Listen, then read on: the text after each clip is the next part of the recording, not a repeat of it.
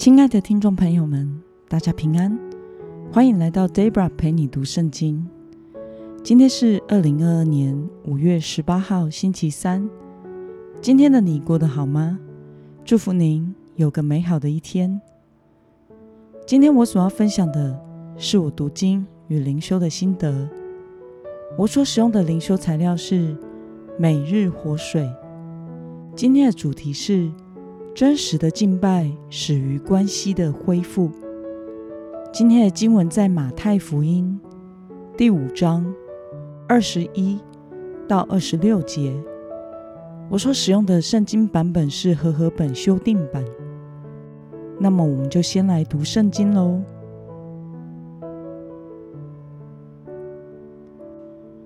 你们听过有对古人说：“不可杀人。”凡杀人的，必须受审判。但是我告诉你们，凡向弟兄动怒的，必须受审判；凡骂弟兄是废物的，必须受议会的审判；凡骂弟兄是白痴的，必须遭受地狱的火。所以你在祭坛上献祭物的时候，若想起有弟兄对你怀恨，就要把祭物留在坛前，先去跟弟兄和好，然后来献祭物。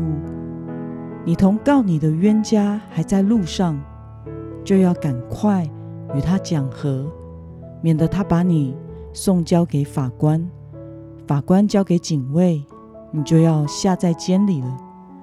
我实在告诉你，就是有一个大文钱还没有还清，你也绝不能。从那里出来。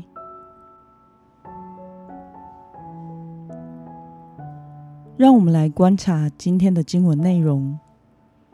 耶稣说：“什么样的人必须受审判呢？”我们从经文中的二十一到二十二节可以看到，耶稣说：“凡杀人的，包含向人动怒、骂人废物、骂人白痴的人。”都必须受审判。那么，耶稣说，在献祭之前要先怎么做呢？我们从经文中的二十三到二十四节可以看到，在献祭时，若想起跟人有嫌隙，就要把祭物留在坛前，先去与人和好，再来向神献礼物。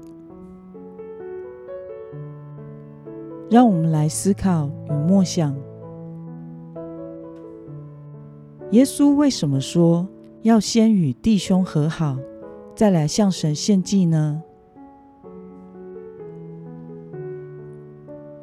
今天的经文中，主耶稣说，如果在去祭坛献祭敬拜神的时候，想到还有尚未恢复的关系，那么就应当在敬拜神之前。先去与人修复彼此的关系。其实，我们每一个人可以来到主的面前敬拜，都是因为主耶稣赦免了我们的罪，使我们与神恢复了关系。而当我们敬拜神时，一切都会得着恢复。因此，我们怎么可以来到神面前敬拜，却与人有嫌隙或得罪别人？而不愿意饶恕人呢？所以，如果我们亏负别人，没有求和解，或是我们不愿意饶恕别人，那么我们所献上的敬拜就不会蒙神的悦纳。那么，看到耶稣强调与他人恢复关系的重要性，对此你有什么样的感想呢？透过耶稣基督无限的爱和牺牲，我们得着了饶恕，并且因为神无限的恩典，我们才能来到神的面前敬拜。这个世上没有任何人得罪我们，比我们得罪神更多的。我们既然借着恩典与神和好了，成为神的儿女，我们实在没有理由。不饶恕别人，但是请放心，神只是要我们不亏欠别人，并且要饶恕别人，恢复很好的关系。但是这并不代表我们必须与人建立一种没有界限、任凭人糟蹋的关系。神没有要爱神的人受折磨。比如说，如果你今天因为受到家暴而离婚了，或是受到保护令保护着，神希望的是你可以在心中饶恕伤害你的人，不活在受伤。怀恨的痛苦之中，而不是要你回去那个家，继续被家暴、被打死。又比如说，今天有一个认识的人一直找你的茬，欺负你、占你便宜，或是羞辱你。上帝要我们做的是饶恕对方，用神的爱爱对方，并且不亏负对方。若有亏欠的，我们就道歉。在关系上和解，并且良心无愧，但不代表我们不能远离不适当或者是使你恐惧的朋友。基督徒没有不饶恕人的自由，但是有选择朋友的自由。所以，我们不要误用耶稣的教导，或者是让别人误用耶稣的教导来伤害我们。那么今天的经文可以带给我们什么样的决心与应用呢？让我们试想看看，在你的心中是否有不能饶恕的人吗？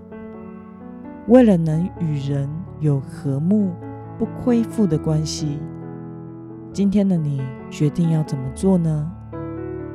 让我们一同来祷告。亲爱的天父上帝。感谢你，透过今天的经文教导我们，是借着恩典而与神和好，成为神儿女的人。所以我们要努力恢复与他人的关系，我们的敬拜才会蒙你悦纳。求主帮助我们，都能时时谨记神饶恕的恩典，并且尽力的与人和睦，没有亏欠的。来到你面前敬拜你，奉耶稣基督得胜的名祷告，阿门。